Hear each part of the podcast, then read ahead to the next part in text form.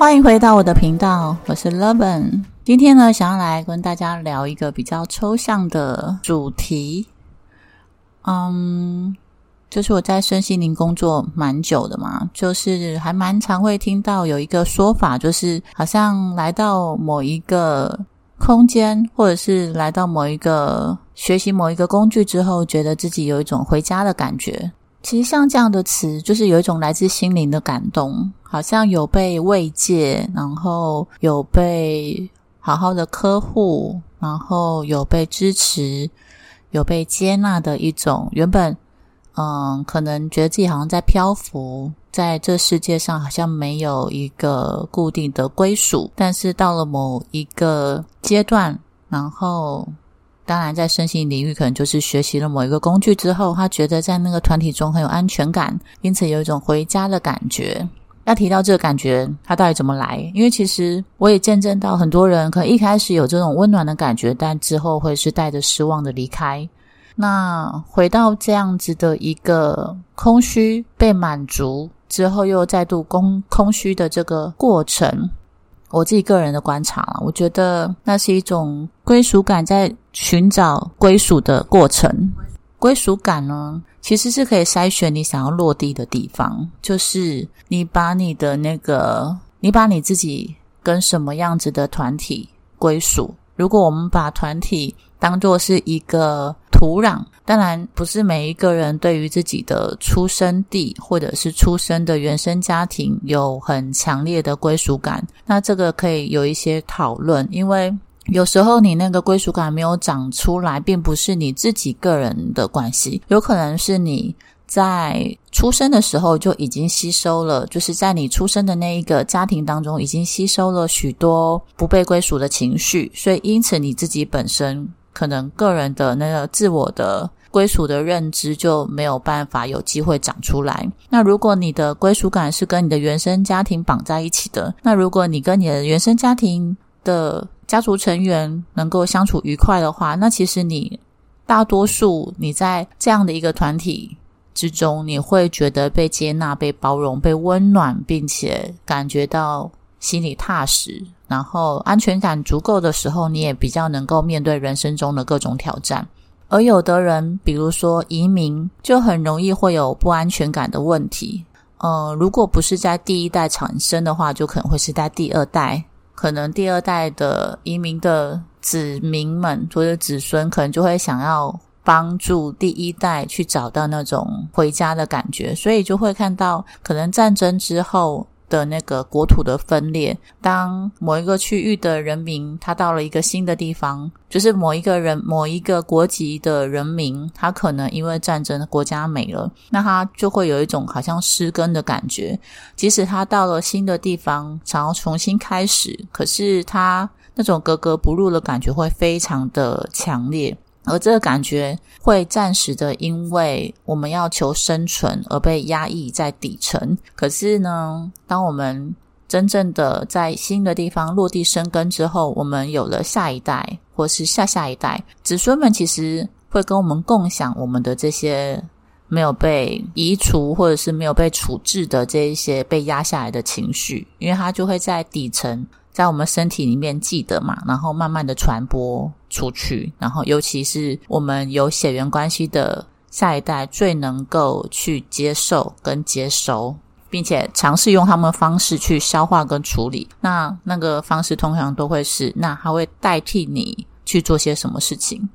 我们今天要讨论就是这个，就是如果你。常常觉得你好像是一个漂浮的浮萍，你好像一直没有办法在你的生活中去找到一个真正让你觉得心安的归属感。那或许你可以去检视一下几个层面，比如说第一个就是原生家庭，你们是有呃，你们是一个移动的民族吗？就是你们是移民，或者是你们外国文化就有那种。游牧民族的那样子的一个文化历史，那如果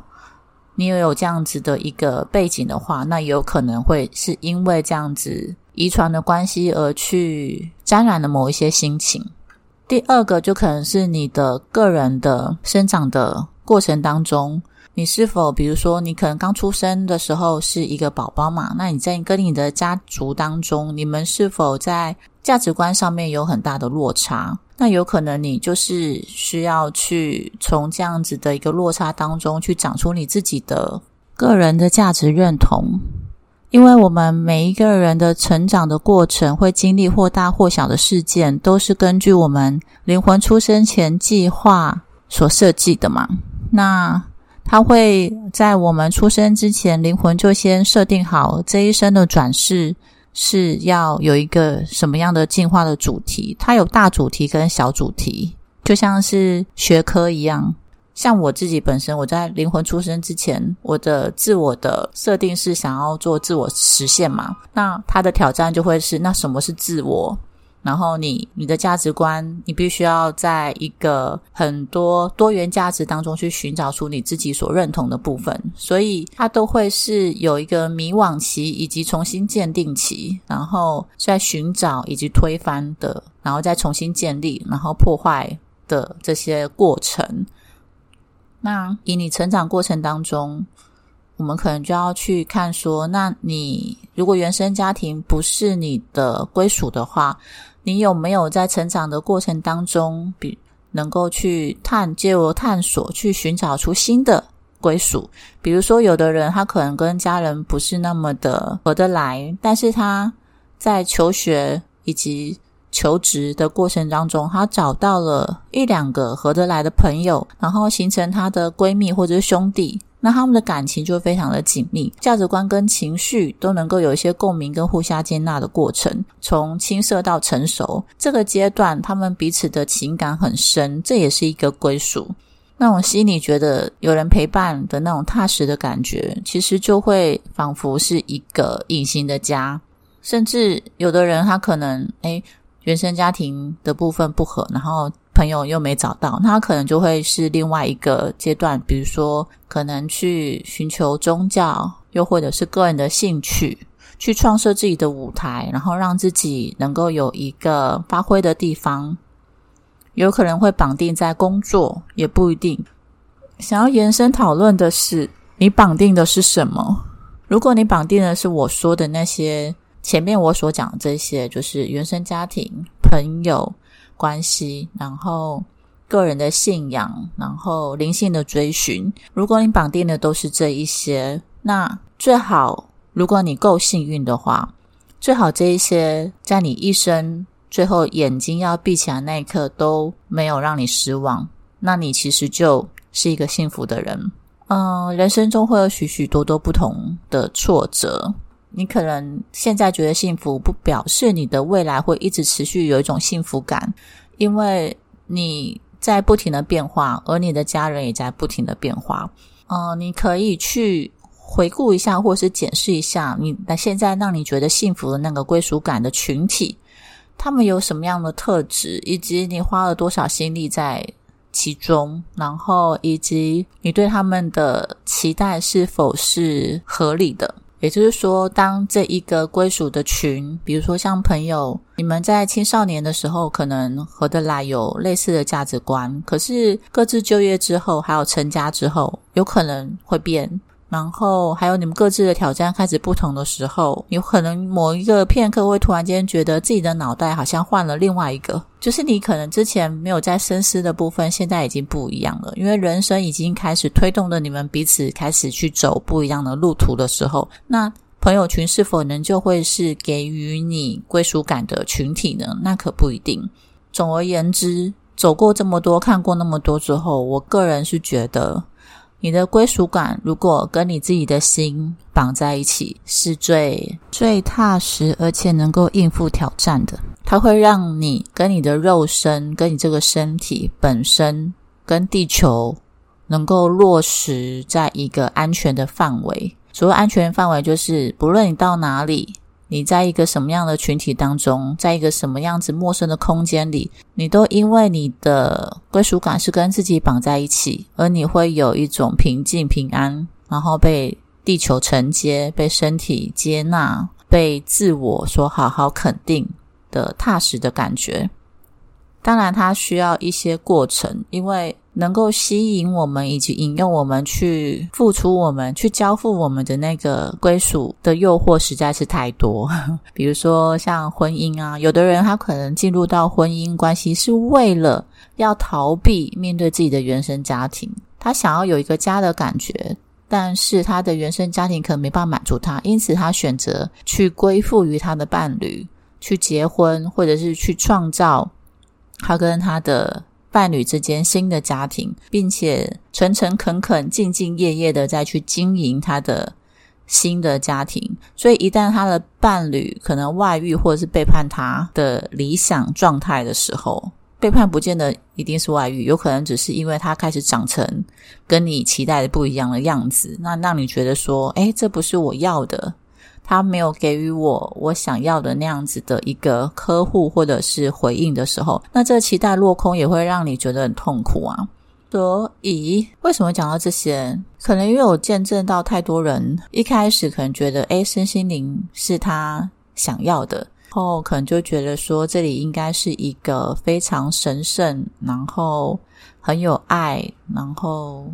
无私的一个领域。然后会期待所遇到的人都会是像天使一样的展开笑颜，然后无私的接纳所有的故事，然后没有批判。但我觉得真的是太高估了人类的神性，又错估了人性。当然，并不是说人类都是个什么模样，而是人类就很多元啊。那不论你在什么样的领域，其实都会有跟你不合的人，以及。跟你合的合得来的人，那这一刻合得来，也不见得下一刻合得来。所以，如果你的归属感要放在你之外，应该是说，如果你把你的归属感跟自己绑定在一起，你这个漂浮的浮萍，你就会非常的开心，因为你到哪里都可以生根，因为你与自己同在，你自己就是你的家人，你最好的家人。你自己这个身体就是你最需要精心呵护的家，你绝对会有能力把你，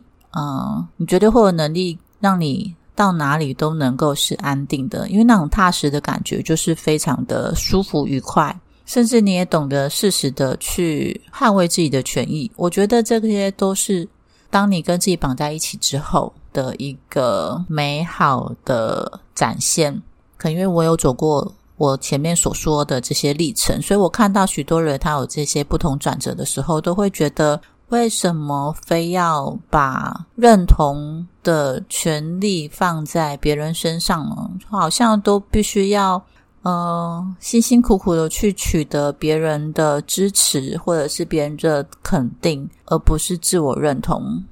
总结一下，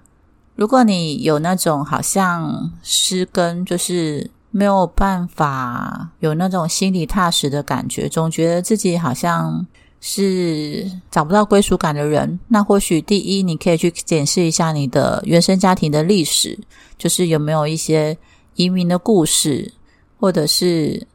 比如说跟外国人结婚的小孩，或者是本来是华人，但是移民到了国外，但相同的国外外国人移民到了华人区域，它就是一个种族的移动嘛。那他本身，即使他现在可能已经看起来成家立业，过得很好，但他的心里有没有一种飘飘的的感觉呢？这些也是可能可以去探索的部分。